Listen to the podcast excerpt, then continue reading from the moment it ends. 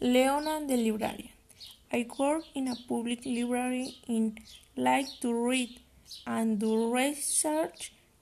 I help people find kind books, magazines, videos, websites, and other information.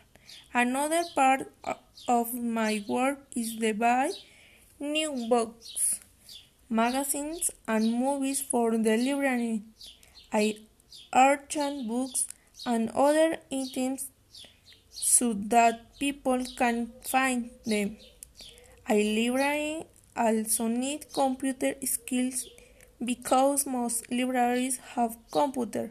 I often also help people use using the computer to find what they need. The best part of my job is helping people. There are many kids who love reading.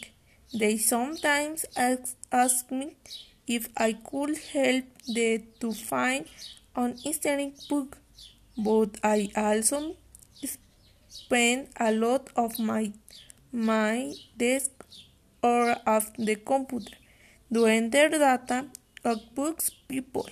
Making books and keeping records is a part of the job too but I don't like it very much.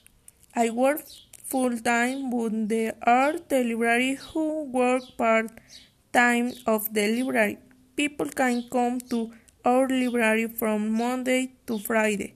Opening hours are from 9 a.m. to 6 p.m. on Monday, Thursday, on Friday. On Wednesday, on Thursday, people can come to house from the 10 a.m. to 8 p.m. Some librarians work working on evening. My girlfriend Anna is a school librarian. She loves reading to children and teaching the how books and research. Anna works when school is open and she is off during school vacation. Some librarians work government Businesses often place where people need to find information quickly.